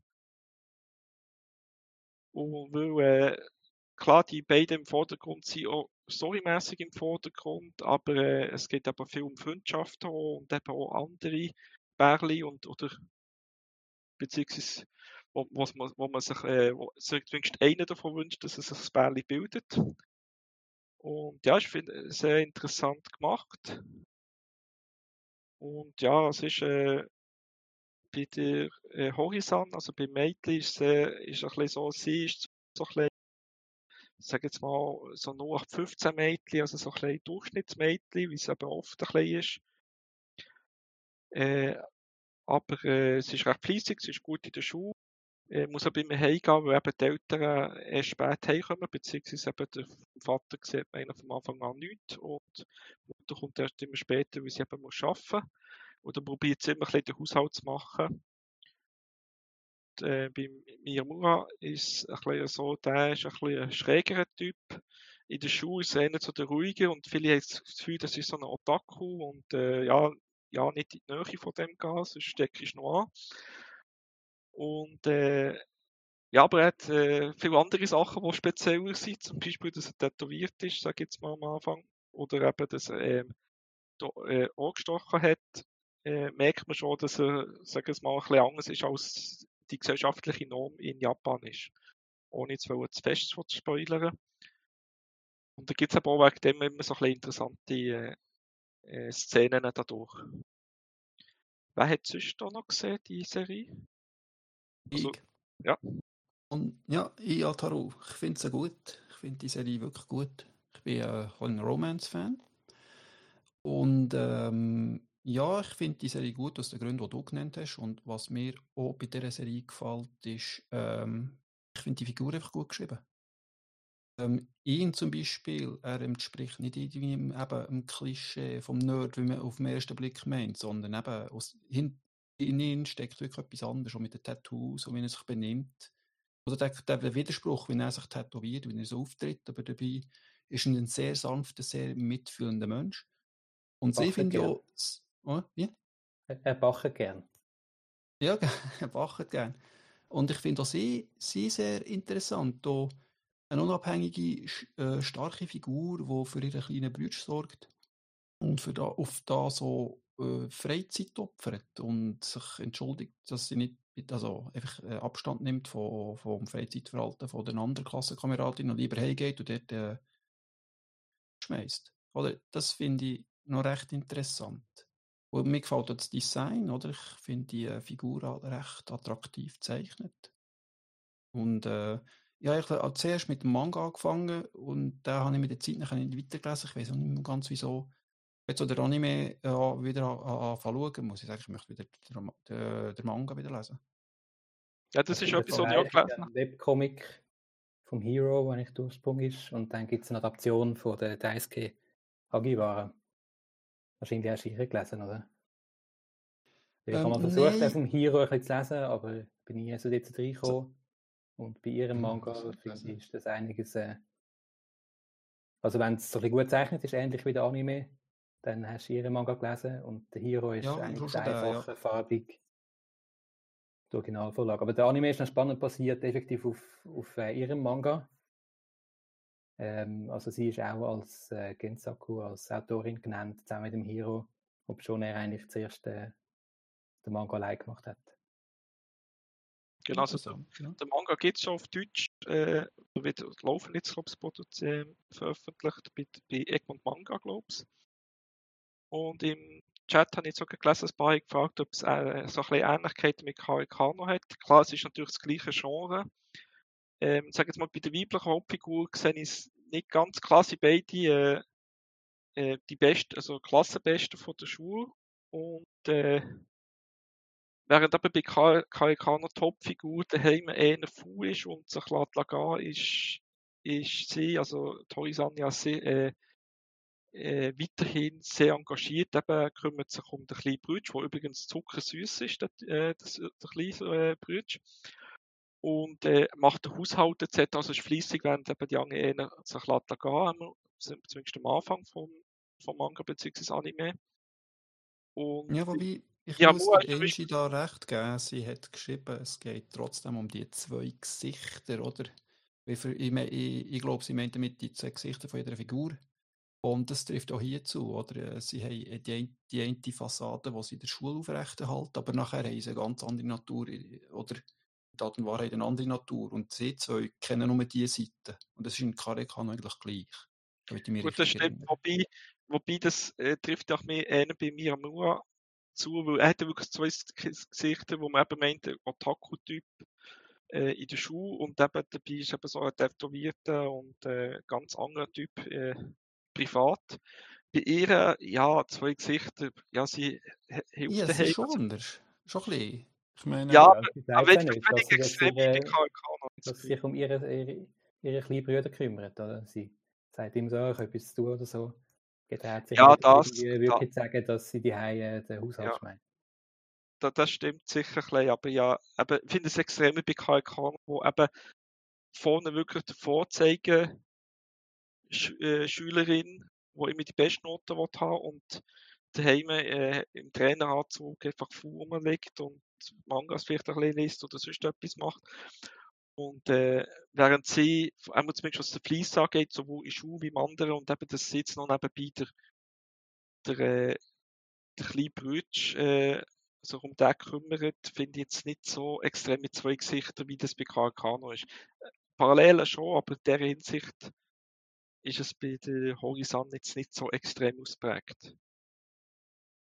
also ich sehe schon den Punkt, was im Chat gekommen ist mit diesen zwei Gesichtern. Ähm, ich muss dazu sagen, ich bin absolut kein Rom-Com-Fan, aber den finde ich super. Ähm, sie tut ja zum Beispiel am Anfang immer sehr stark abblocken und sagt nicht warum. Und die anderen haben ja zuerst das Gefühl, sie haben einen Freund. Und auch wenn sie nachher neben der Chat hat geschrieben, dass mit der CD die Episode und so weiter, also sie probiert dann schon, das ein anderes Bild gegen zu zeigen. Und für mich aber eigentlich das Highlight ähm, an dem Anime sind zum einen die Artstil, wenn sie die inneren Gefühle von den zwei aufzeigen. Es gibt wie so einen versetzten Schatten. Und zum anderen, ich meine, Izumi und Toru, das ist ja wohl ultimative Bromance. Die sind super, die zwei zusammen, oder? okay, ja, also gut, da, da, wird's, da sind wir noch in der dritten Ebene, wo noch etwas anderes äh, dargestellt wird. Kann man sagen, äh, ein, ein drittes Gesicht, was zumindest für äh, Yomura zählt. Ja, aber ja, die, die erweiterte Cast, das geht nicht nur mit sie beiden, sondern so die Nebencharaktere sind auch echt prominent und sind alle auch spannend. Also es ist, äh, ist auch cool, dass es nicht äh, einfach nur ein Eisbärli ist, sondern ihre ganze Freundeskreis. Ja, das finde ich auch noch gut, ja. Was ich gelesen habe, ist eben, dass, zumindest jetzt am Anfang, beim Anime einige Kapitel vom Manga übersprungen sind. Deshalb werde ich wahrscheinlich auch noch den Manga kaufen, damit ich das ein bisschen lesen kann. Ja, und also, sie haben ein paar blöde Sachen eingebaut. Noch. Also die ja, ganze das, Episode fängt ja an mit dem, mit dem Lehrer, der sich irgendwie, ich weiß gar nicht mehr genau, was es ist, äh, sich äh, ja, also haben sie ja, ja, Sachen hinzugefügt, wo man sich ein bisschen fragt, wieso. Ja, das, und ich glaube, die Reihenfolge-Sache ist nicht ganz genau die gleiche, was eben zum Moment auch ein komisch gewirkt hat. Aber ja, äh, deshalb wollte ich sicher auch noch schnell den Manga schauen, wie der ist. Besonders eben, wenn es heisst, dass es da einiges, einiges übersprungen sei. Und nochmal kurz ein Einwand, ähm, auch etwas, wo ich, also ich finde die Serie generell super. Mir gefällt sie gut. Ich gebe dir äh, vier Sterne von fünf, mindestens. Es ist nur so, in der, in der letzten Folge, die ich gesehen habe, hat es so einen Punkt gegeben, den ich so ein bisschen schade gefunden habe. Und zwar, ohne gross zu spoilern, ist eine Figur halt krank äh, im Bett, wie es so oft hat in Anime und Manga. Und eine andere Figur tut sich ein bisschen aufpäppeln. Und gerade in dem Moment finde ich gerade, äh, das hat jetzt die Figur, die krank geworden ist, nicht braucht. Es braucht sie nicht so äh, schwach zu zeigen. Ähm, es kommt mir so ein bisschen, ja, wie soll ich sagen, man wollte die Figur ein bisschen schwächer machen, als sie eigentlich ist und sollte sein. Oder wie seht ihr das, wenn ihr versteht, auf was ich raus will? Oder die, die im Chat mit, mitschreiben? Ja, ich finde, es ist ja gegenseitig. Also, haben beide ihre Stärken und Schwächen und gerade ihre Beziehung geht ja auch darum, dass sie sich aushelfen oder dass er dem Yamurai halt ihr dann hilft, so mit, mit dem, was sie muss machen und dass sie auch ihm, ihm hilft, ein bisschen rauszukommen. Also, ich finde, das nicht, hat mich jetzt nicht groß gestört. Ja, aber ich, ich finde auch wieder so, ach, wieder so eine Szene, wo jemand halt krank ist und wieder muss aufgepäppelt werden. Das ist einfach so ein bisschen, ein bisschen klischiert. Aber gut, vielleicht sehen wir nicht das so. Also, wenn es um kranke Szenen geht, habe ich eigentlich das Gegenteil gesehen gehört, eben, wo eben die Ende-Szene auch etwas sagt und dann sagen sie, ja, äh, äh, völlig unromantisch etc. Also da habe ich genau das Umgekehrte gehört. aber ja, es ist halt so ein bisschen, klar, vielleicht ist es ein bisschen dort klassisch, aber auf, äh, aber so extrem stereotypisch, dass man gewisse Schwäche hat und weiss nicht was, äh, finde ich es jetzt nicht. Äh, aber wir wissen ja, es geht natürlich die gewisse Klischee, dass natürlich Japaner, wenn sie äh, Verkältung oder äh, grippalen Infekt haben, sie sind schon halb tot und bei mir ist natürlich äh, mindestens 39 Grad und ist, ist natürlich äh, oft ja der Fall, kennen wir. Und das darf ja auch nicht irgendwie kurz regnen, weil sonst bist du schon krank, wenn du sofort das Bad nimmst und so Zeug. Äh, was haben wir so? Ist ja relativ viel diskutiert worden, was schön ist im, im Chat äh, gerade vom letzten vom äh, Sanji, äh, find, ja, finde find ich auch, dass es eben schön ist, dass es nicht so Barrieren gibt. Sie, äh, sie verstehen sich recht gut. Und ja, ich bin gespannt, wie es weitergeht und eben auch mit anderen potenziellen Bärli, die es könnte geben. Bin auch gespannt, wie es weitergeht. Ich finde es wirklich ein guter Titel. Also alle die von Romans Titel äh, wirklich gerne schauen, ist das nach mir äh, ein Pflichttitel. Und wie man bei der Halle gehört hat, auch wenn man vielleicht nicht primär äh, Romans-Titel macht, ist das sollte man vielleicht gleich mal reinschauen, vielleicht gefällt es ihm mal, weil eben, es ist wirklich echt gut. Dann gehen wir zum nächsten. Jetzt wird es dafür wieder ein bisschen sportlicher. Und wie mir Talley gesagt hat, darf man es nicht verwechseln mit Skate, wo es um äh, äh, Einschlaufen geht, sondern da ist man auf Bretter unterwegs. Genau, das ist Skate Infinity, also äh, Wortwitz äh, absichtlich intended. Ähm, der ist wirklich äh, so eine spezielle äh, Serie. Die hat es geschafft, hebt euch fest. Ich schaue zum ersten Mal ein Sportanime mehr als die erste Folge seit Mila Superstar. Also jetzt wisst ihr, wie alt ich bin. Ähm, der hat mich einfach von Anfang an gepackt und es ist auch kein Wunder, weil es ist ein riesen Aufwand dahinter. Also zum einen ähm, haben sie wirklich echte Skater ähm, porträtiert. Sie haben die ganzen Skateboards wirklich so konstruiert, dass die auch in echt würden funktionieren. Es hat wahnsinnig viel Geld drauf geschossen und äh, ein grosses Studium dahinter. Also es ist wirklich so mit ganz grosser Kelle angerührt. Äh, warum geht Das ist äh, der Reki ist Hardcore-Skater und äh, sie fahren so illegale Downhill-Skate-Rennen. Äh, und er arbeitet in einem Skateladen, bastelt sich selber seine Skateboards. Das Ganze ist wirklich so sehr in dieser Szene drin. Also es geht dann auch immer um Sticker, es geht um Skateboard feiner machen und um technische Details. Und also wirklich so einen riesen ähm, Hintergrund. Und der nimmt der Langa, ein Austauschschüler, mit an so ein Rennen. Und der Langa ist dann äh, so fasziniert, dass er gerade mal selber eins fährt. Und schon in der ersten Folge, das ist ja so wirklich animationstechnisch ähm, wortwörtlich großes Feuerwerk, wie er das macht. Äh, es ist dann auch so, dass er eigentlich Snowboard-Crack ist und sie probieren dann so die zwei Welten so zusammenzutun. Und nur schon das ist also wirklich sau gut gemacht. Das Studio dahinter ist äh, Bones, das kennt ihr sicher von ähm, Full Metal Alchemist, von äh, Yu-Gi-Oh!, von Darker Than Black. Also die haben so äh, wirklich grosse Titel gemacht. Äh, der letzte grosse Titel von ihnen war Carol and Tuesday. Gewesen. Also das heißt, die wissen auch, wie Anime funktioniert. Und ich finde einfach, das ist wirklich sehr, sehr cool. Es ist ein genuiner Anime, also es hat nicht irgendeinen Manga oder eine Novel im Hintergrund. Äh, und dann geht es einfach wirklich darum, was man dort so für Charaktere an diesen Rennen antrifft. Und du hast auch wieder auf den ersten Blick wirkt die völlig übertrieben und überzogen. Also die haben alle andersfarbige Haare, die haben alle Stereotypen, die du dir kannst vorstellen. Und sie kommen zum Teil nur ganz kurz vor, sagen ein, zwei Sätze und das passt aber so gut. Du einfach willst wissen, wie geht es mit denen weiter, oder? Ähm, und darum, das ist wirklich so eine, also aus meiner Sicht völlig zu Recht, sehr, sehr gut bewertete Serie. Und ich glaube, das Einzige, wirklich das Einzige, was mich ein bisschen stört, ähm, nicht falsch verstehen, ich finde das Opening wirklich, wirklich gut. Aber gerade so bei diesem Thema hätte ich eigentlich viel, viel lieber so 90er Skatepunk gehabt, also so Tony Hawk-mäßig irgendetwas. Das hätte ich noch so eintüpfelig gefunden. Ja, genau. Also es ist wirklich, die, die Figuren, die sind wirklich völlig schräg und man weiß am Anfang auch nicht genau, wieso und was läuft. Äh, Shadow ist zum Beispiel super, äh, so zum Thema zwei Gesichter, oder? Also es ist wirklich sehr, sehr unterhaltsam. Ja, mir gefällt vor allem der Kontrast, dass es gibt, gibt das Skate-Rennen, das extrem übertrieben ist, eben alle verkleiden sich und schminken sich und äh, bauen ihren eigenen Charakter, Charakter auf. Aber dazu gibt es dann wie das normale Leben, wo, äh, wo man dann auch sieht von ihnen, wo dann wieder merkst, halt, dass eigentlich das Skate ist wie so ein Ausbruch für sie, um aus, der, aus dem Alltag auszubrechen. Und für mich braucht sie beide Seiten, sonst wahrscheinlich, wenn es nur ein Skater wäre, wäre es ein bisschen zu viel für mich vielleicht. Aber so mit diesen mit den beiden Pol und dem Kontrast zwischen denen ist es wirklich, finde ich, sehr unterhaltsam. Also selber habe ich es nicht gesehen und äh, ich habe sogar gelesen, äh, Skate Leading Stars ist der andere Titel, was auf dem Eis ist und das ist auch noch lustig.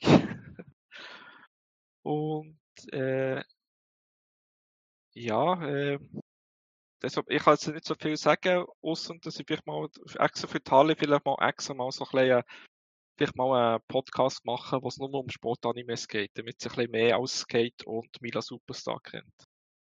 Ähm, ich habe jetzt die Serie bis jetzt noch nicht gesehen, aber ähm, du hast mir jetzt Lust drauf gemacht, Harley. Ich denke, als ehemaliger Skaterbub von den 90er Jahren muss ich das fast schauen. Merci für den Tipp. Ja, als Skater musst du sicher die Serie schauen. Auch wenn nicht alles so realistisch ist. Aber sicher so. Grund, äh, der Grundsatz stimmt. Wird gemacht.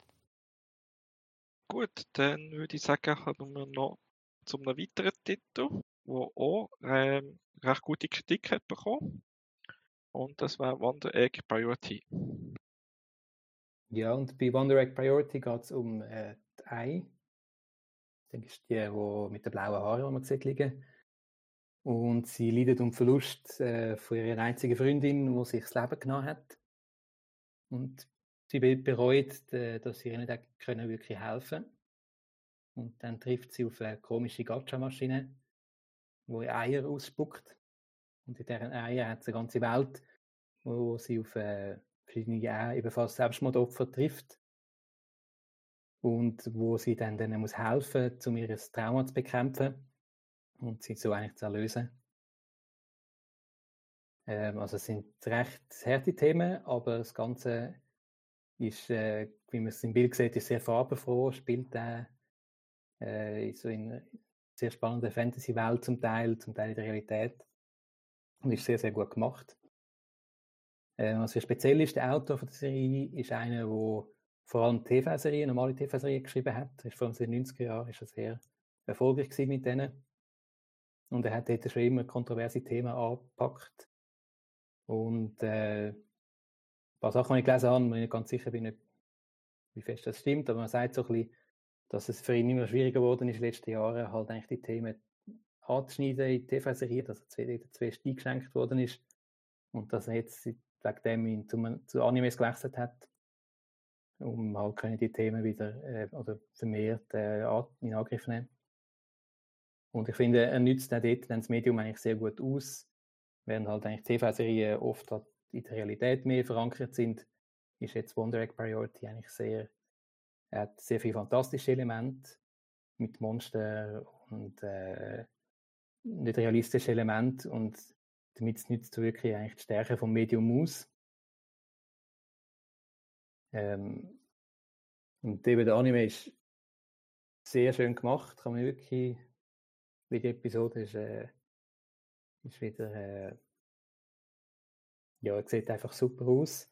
Ist dort sehr äh, äh, an Kyoto Animation angelegt, inspiriert.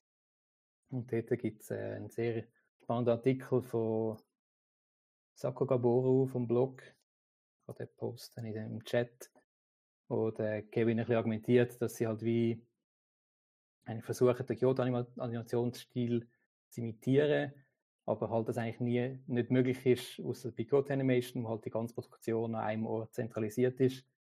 Und so die Lösung, die sie gefunden haben, um das umzugehen, ist, dass halt einfach alles ein bisschen lauter wird. Das heißt, es hat mehr Action, es hat grellere Farben, äh, die Animation ist äh, übertriebener. Und äh, dass sie wegen dem halt auf einem, auf einem Stil gelandet sind, auf, auf einem Erzählstil und visuellen Stil, wo eigentlich halt wirklich sehr super, sehr gut funktioniert. Ähm, die Serie nimmt sich, irgendwie- nimmt sich sehr schwierige Themen an. Eigentlich alle Formen von Misshandlungen werden, werden thematisiert. Ähm, ich finde damit, das ist immer eine große Verantwortung, dass man diesen Themen dann gerecht wird. Bis jetzt haben sie das eigentlich gut gemeistert, aber es ist noch sehr vieles un offen und unbekannt. Ähm, und das wird, muss sie jetzt noch zeigen im Verlauf der Serie, ob sie das auch, ihre La- Landung am Schluss dann auch noch, äh, auch noch trifft. Aber bis jetzt, die, die Episoden, die jetzt draußen sind, haben mir wirklich alle sehr gefallen. Äh, man kann auch sehr gut mehrmals schauen und man findet dann in tonnenweise Anspielungen und Sachen, wo man erst so im Nachhinein dann wirklich versteht. Zum Beispiel äh, ganz am Anfang von der Serie fängt damit an, dass die Ei in der Nacht unterwegs ist. Man lernt dann nachher, dass sie halt äh, nicht mehr in die Schule geht und wegen dem halt mal mit der Nacht rausgeht. Und sie findet äh, ein Insekt auf der Straße und liest es auf und äh, beerdigt es dann. Und dann eben wird dann auch später klar, dass sie halt äh, mit dem Verlust von ihrer Freundin, wo, sie, wo, wo aus der Schule aus dem Fenster gekumpelt ist, halt, dass dann äh, eine größere Bedeutung bekommt. Ja, wir schauen dann an.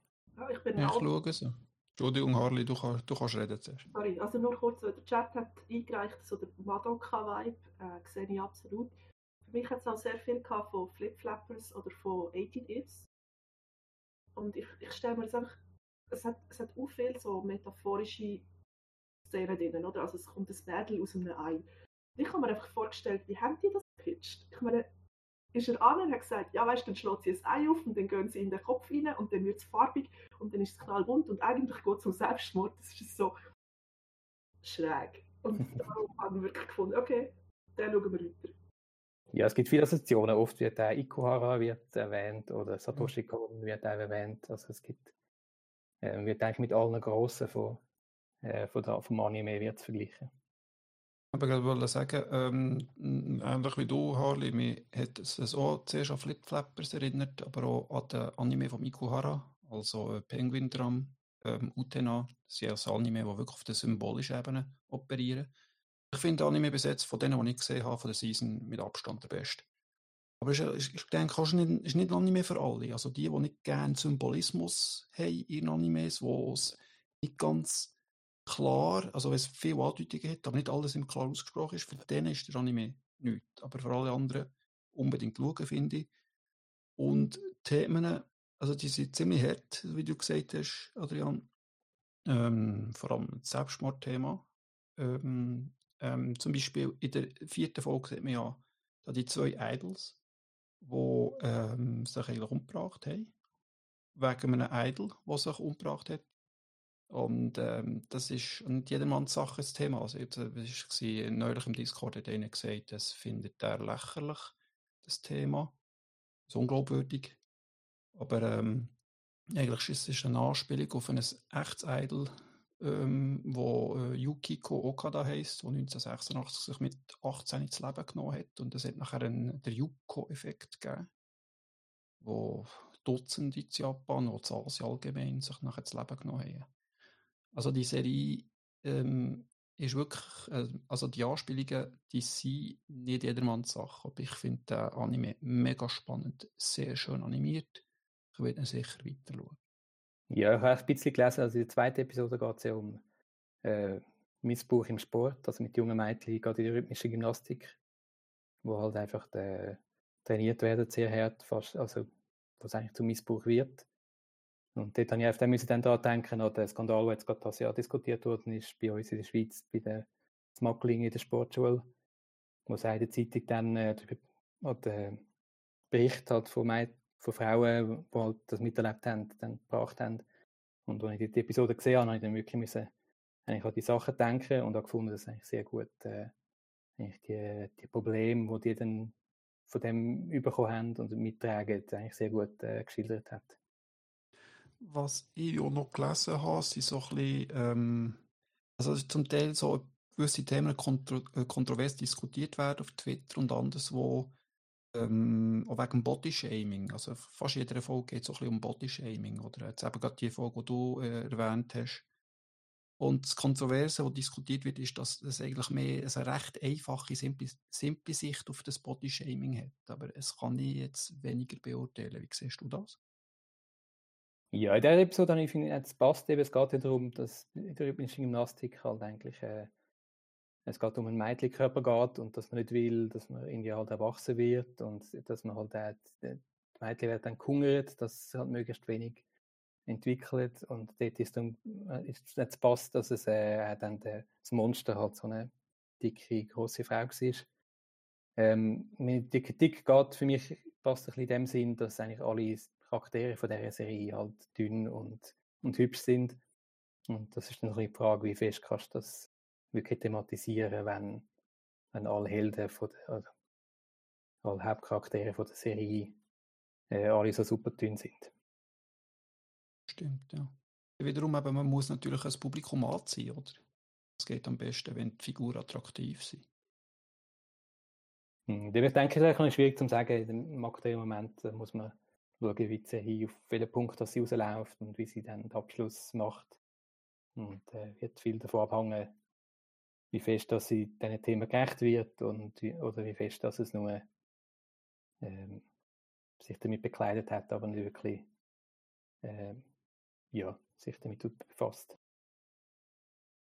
In der Folge 4 geht es auch äh, um äh, die neue Figur, die da auftaucht, ähm, wo ja am Anfang nicht ganz klar ist, ob es eine Frau ist oder ein Mann. Was ja in Amerika natürlich ein heißes Topic ist, oder Gender-Topic. Ähm, mir hat das noch spannend gedacht, weil ich habe die Figur mehr so gesehen, wie man es halt von Anime her kennt. Äh, eigentlich eine Frau, die halt der, der, wie ein Prinz daherkommt oder sich kleidet wie ein Mann. Ich wird da mehr wie wirklich diskutiert, oder ob das jetzt. Äh, ich kenne mich da in die Genderfrage jetzt weniger aus, aber wie seht ihr das? Wer die Folge 4 schon gesehen hat? Ja, ich kann dir da zu wenig sagen.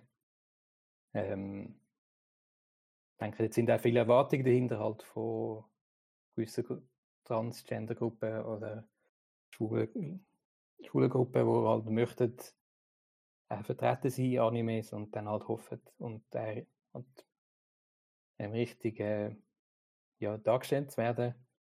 Und äh, die Sachen, die ich gelesen habe, sind alle offen gewesen. Also es ist positiv und negativ gesehen worden und ich denke, es ist auch immer, immer sehr schwierig. Wir finden es gut, dass der, der Anime eben so viele Themen hat, auch wenn es harte Themen sind, die ihm zum, äh, zum Reden, zum darüber sinnieren anregen. Also ich finde find Anime super. Bei mir ist er Top 1, aber ich hätte ihn viel weniger gut können erklären als du. Ja, da muss ich ihn wahrscheinlich auch noch schauen. Also er ist bei mir ein bisschen auf, also nicht auf der Watchlist, aber auf der Beobachtungsliste ist er sicher drin. Was einfach da nicht eben vom Job hat, so Zeit, zu wenig Zeit. Ich weiss, er ist halt ein bisschen anspruchsvoller. Und für das fällt eben vom Arbeiten ein bisschen zu wenig Zeit, wenn man zur Zeit schafft, ich so 50 Stunden und mehr pro Woche. Und ich habe befürchtet, dass während dem Stream vielleicht noch der Chef noch dazwischen kann anrufen aber zum Glück ist er ist ruhig geblieben, das Telefon. Und äh, wird wahrscheinlich dann nachholen, eben so im Frühling, wenn dann wieder, wenn dann vielleicht ein bisschen weniger viel gute eben, Serien sind, die jetzt laufen ich es wahrscheinlich ein bisschen nachholen weil eben so Titel, wo man so ein bisschen sinnieren kann, wo man ein bisschen muss überlegen muss, was Anspruch hat, gefallen mir sehr gut. Eben so Titel wie äh, Davis Satoshi Kon hast gehabt. Und, äh, und eben nach mir sind es auch so ein bisschen Titel, wo man fast nur mit animiert kann, kann zeigen zum Teil. Und eben, wo vielleicht eben in der, aus Realserie oder so vielleicht gar nicht so gut überkommen. Und ja, jedenfalls, äh, Denji meint im Chat, äh, deine Watchlist wird immer länger, Gambare. ja, es wird schlimm, es ist schlimm, es ist, äh, also die Season ist aber schon schlimm, ich habe jetzt eben wirklich, äh, vielleicht ein halb Dutzend Serien erst können schauen und ich bin immer bei allen aktuell und, äh, die zweite Season zum Beispiel von Slime und von Dr. Stone habe ich noch nicht können anfangen. Also die kommen noch dazu. Das sind also noch zwei Serien mit, ähm, Season 2, wo, wo wir jetzt nicht vorgestellt haben, wo ich jetzt noch gar nicht angefangen habe. Also, das sind eben, also die Season ist, ist wirklich toll, ausgerechnet, ausgerechnet eben im Winter, wo ich eben vom Arbeiten viel zu tun habe, kommen so viele Serien, die ich gerne schauen will. Und äh, ich muss effektiv auch die, die eine oder die andere Serie halt auf, äh, auf den Frühling verschieben. Oder zumindest auf den März und ein bisschen nachholen, wenn es ein bisschen weg, äh, wenn der Abschluss durch ist, dann wird im Februar fertig sein. Und ab dann wieder vielleicht eine Woche frei nehmen und, und da wahrscheinlich vielleicht im Anfangs März immer noch viele Sachen zu werden sein, werde ich wahrscheinlich daheim den einen oder anderen Anime müssen können nachholen. Also drücken wir die Daumen, dass alles super klappt mit dem Arbeiten und dass ich dann auch nachholen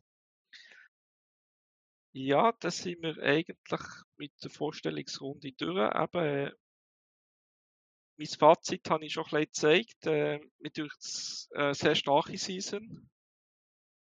Nicht nur bei den Fortsetzungen, eben, wo, wie Dr. Stone, Slime etc., wo natürlich alle gut gewartet haben. Ich zähle jetzt Attack on Titan noch dazu, es mehrheitlich jetzt eigentlich im Winter gezeigt wird, obwohl es in der Herbstseason angefangen hat. Äh, auch die, die eben, sagen wir mal, die erste Staffel haben oder nur eine Staffel haben, äh, äh, finde ich viele sehr stark. Also es ist die stärkste Season seit längerer Zeit aus meiner Sicht, also was meinen Geschmack betrifft. Wie seht ihr das? Ja, es hat sehr viel Anime in dieser Season, die ich auch schaue. Ich schaue selber schon ob 5 oder 6 regelmäßig, was für mich e- eher viel ist, weil ich unter der Woche schlicht keine Zeit habe oder jetzt müde bin am Abend. Aber ähm, ja, 6 und äh, die anderen da, die genannt worden sind und gut vorgestellt worden sind, möchte ich auch ein bisschen reinschauen. Und jetzt, wo, ich, äh, jetzt, wo Sportferien sind, habe ich ein bisschen mehr Zeit. Zwischendrin äh, werde ich ein paar anfangen. Und äh, es, es fehlt noch eine Serie, ein kurzes Shoutout. Äh, Ende Februar startet auf äh, NHK Worlds Japan äh, Kyo in Kyoto from the Maiko House. Ähm, ich liebe den Manga und ähm, das ist einfach eine Serie um äh, zwei junge Mädchen, die äh, in Kyoto in einem Manorhaus sind. Äh, Die eine wird zu einer Maiko und die andere bekocht äh, alle Maikos im Haus.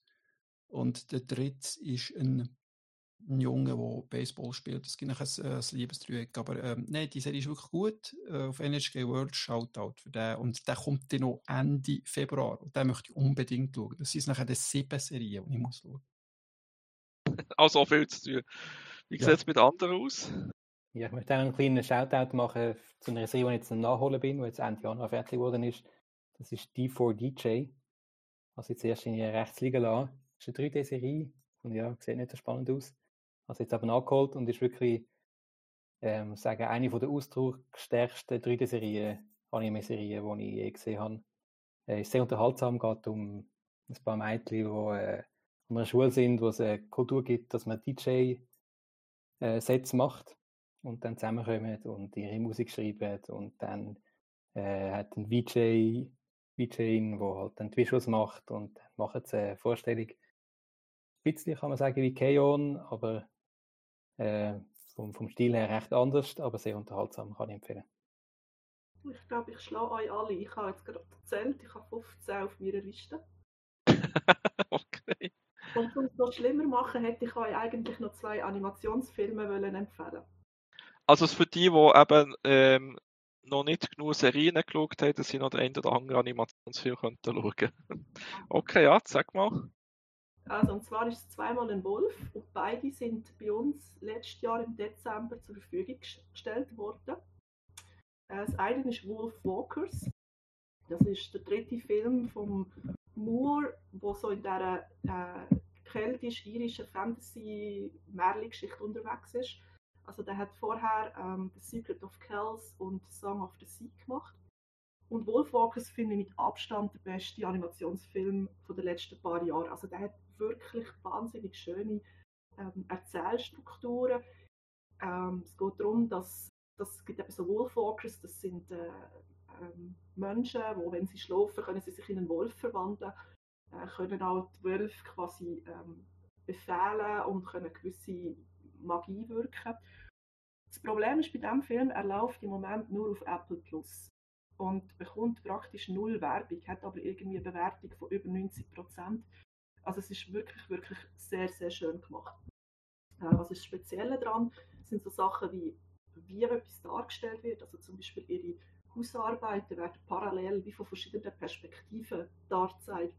Oder immer wenn es ähm, sehr um einen Instinkt geht, also wenn sie als Wolf unterwegs ist, dann ist das sehr reduziert und fast nur Bleistiftzeichnungen mit einzelnen Farbklecks. Ähm, und dann kommt wieder irgendein Wald, der aussieht wie ein riesiges Aquarell. Also es ist wirklich so schön zu schauen. Und darum finde ich einfach, jeder, der Animationsfilm gerne hat, der muss das einfach schauen, weil das ist einfach ein Disney-Film, der nicht von Hollywood kommt, sondern einfach schön gemacht unterwegs ist. Der zweite Also Film, ist besser als ein Disney-Film. oh absolut, also wobei, weißt, ich bin, ich bin grosser Disney-Fan. Es ist nicht so, dass ich alle die Filme ausländlich Nein, Disney-Filme sind auch gut, aber das ist schon eine andere Liga für mich. Ja, es ist, es ist, es ist wirklich, also sie singen nicht, es, aber es ist so die Art und Weise, wie etwas erzählt wird, ähm, dass man halt auch nicht immer die Brüder Grimm nimmt, sondern eben mal etwas anderes, ähm, macht es einfach schön. Vielleicht noch ergänzend dazu, ähm, ich habe aber letztens Zeit äh, Nominationen bekommen für den ähm, Golden Globe Award und der Film hat auch eine Nominierung bekommen. Also in den USA ist er offenbar auch sehr beliebt. Also zumindest also Golden Globe macht, glaube ich, eben, ähm, macht, äh, wird von Journalisten gewählt, also sogenannte Auslandsjournalisten, glaube ich, irgendwie so eine Vereinigung. Äh, also hat sicher jetzt vom Exper von den Experten dort äh, sicher offenbar einen guten Eindruck gemacht. Klar, in den USA ist es immer ein bisschen schwierig, weil ähm, immer schon gesagt hat, Disney und Pixar äh, sicher noch einen anderen Ruf haben, aber ich denke, eine Nominierung schon zu bekommen, das heisst etwas. Ja, also ich kann ihn wirklich empfehlen, ich habe ihn super gefunden. Ich, ich schaue ihn, glaube ich, mittlerweile auch schon zum vierten Mal, also von dem her. Gut. Du hast nicht seit, seit Dezember. ja. Nein, und der andere Film, ähm, also jetzt, wenn, jetzt, wenn ich sage, Wolfwalkers ist für jeden, dann ist der andere Film, den ich jetzt vorstelle, absolut nur für ganz, ganz wenige Leute. Das ist äh, La Casa Lobo, also das Wolfshaus. Ist eigentlich ein Horror-Animations-Stop-Motion-Film, der ursprünglich 2018 auf einem chilenischen Festival gezeigt worden ist. Äh, und dann wegen gewissen politischen Geschichten und wegen Corona erst jetzt bei uns äh, verteilt worden ist. Es geht darum, es ist die, äh, in Chile die berühmte äh, Colonia Dignidad äh, während vielen Jahren, also nach dem Zweiten Weltkrieg bis kurz in den 90er, so eine sehr berüchtigte Sekte gewesen. Die haben also wirklich gefoltert, die haben äh, misshandelt. Äh, man weiß heute auch, dass zum Beispiel äh, Regierungsgegner dort gefoltert und umgebracht worden sind. Also wirklich, das muss recht strub sein. Und der Animationsfilm, eben, es, es geht so um einen subtilen Horror, es ist nicht irgendein Jumpscare oder etwas, sondern es ist so ganz eine eigene Art. Er ist sehr beklemmend. Bei der Hälfte des Films fragst du dich einfach, was will der mir überhaupt sagen? Und das Spezielle ist aber einfach wirklich, wie auch der Film die Erzählung macht. Und zwar geht es darum, dass Maria aus dieser deutschen Sekte ähm, quasi flieht und sich dann in einer Hütte im Wald versteckt. Äh, und die wird von Säule bewohnt und draussen an der Hütte ist ein Wolf. Also es geht um die, ähm, die Parabel von diesen drei Säulen, die eine Hütte bauen und der Wolf draussen ähm, blasen. Und Maria tut dann die Säule so transformieren und dann werden sie plötzlich zu ihrem Kind. Also es ist ganz speziell erzählt. Und das Ganze funktioniert so, es ist ständig, wird etwas konstruiert, dann wird es verändert und dann wird es wieder dekonstruiert. Das heißt, wenn man in einen Raum hineinkommt, äh, ist dort nichts. Und dann fängt es erst an an der Wand und es wird zum Beispiel ein Fenster hergemalt und der Tisch kommt und dann kommt plötzlich noch 3D ein Ballon rein und aus dem Ballon wird dann erst eine Figur entstehen. Also es ist wirklich, das ist so ein unglaublicher Pilzli-Trip oder Acid-Trip wo man denkt einfach wirklich nur so, wow, das habe ich noch nie gesehen. Und darum habe ich einfach gefunden, den müssen wir jetzt wirklich noch kurz erwähnen, weil es einfach, es ist schon speziell, dass es einen Horrorfilm im Animationsfilm gibt und dann noch so eine Form und so ein schwieriges Thema. Ähm, das ist wirklich das ist so etwas sehr Spezielles. Ähm, er hat auch wahnsinnige Kritiken bekommen. Ähm, also auch der hat, aber er ist bei 95% bei Rotten Tomatoes. Aber eben wirklich nicht ein Film für jeden, weil ich glaube, der könnte doch der ein oder andere ziemlich triggern. Also er hat, glaube ich, einige Preise gewonnen. Ähm, sagen wir mal von der europäischen zum Beispiel, äh, hat er einen Preis bekommen bei der ähm, Filmfest Berlin, also bei der Berlinale. Ich glaube, es war etwas gewesen. Nachher, oder Internationale Filmfestspiele Berlin. Jetzt Ansi hat er einen Preis gewonnen, also für die, die es äh, vielleicht wissen, Ansi, also finde ich persönlich eins so ein bisschen von der Hochburgen vom äh, Animationsfilmfestival. Und äh, San Sebastian hat auch ein bekanntes Fest Festivals internationales. Dort hat er zwar Nominierung bekommen, aber ähm, sehr viele Nominierungen bekommen davon, äh, und Auszeichnungen.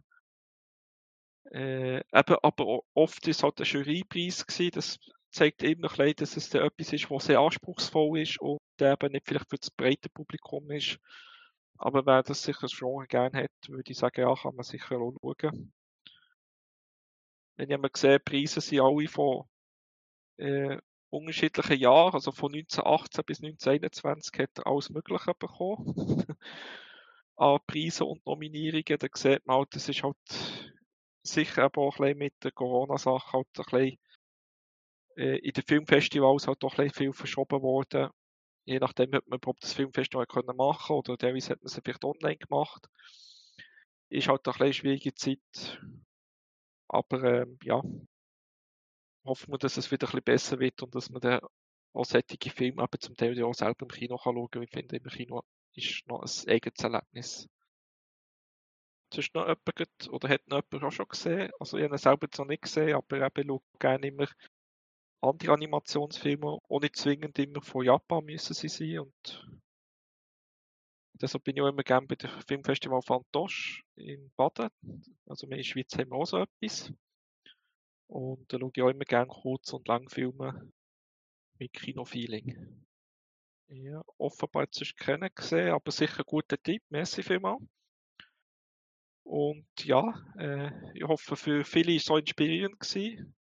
Hat vielleicht dort eine oder andere Watchliste vielleicht verlängert. Obwohl ich denke, für die meisten wird es halt auch eine sehr lange Watchliste gewesen sein jetzt schon vor dem Podcast und vielleicht ist es jetzt halt länger. Und da wollte ich nicht zu fest aufhalten für die, die noch heute am Abend noch die eine oder andere Folge Anime schauen. Ich bedanke mich bei meinen Gästen, der Harley, dem Adrian und dem Ataru. Merci und einen schönen Abend euch allen. Danke, auch. schönen Abend. Ja, danke. Schönen Abend zusammen.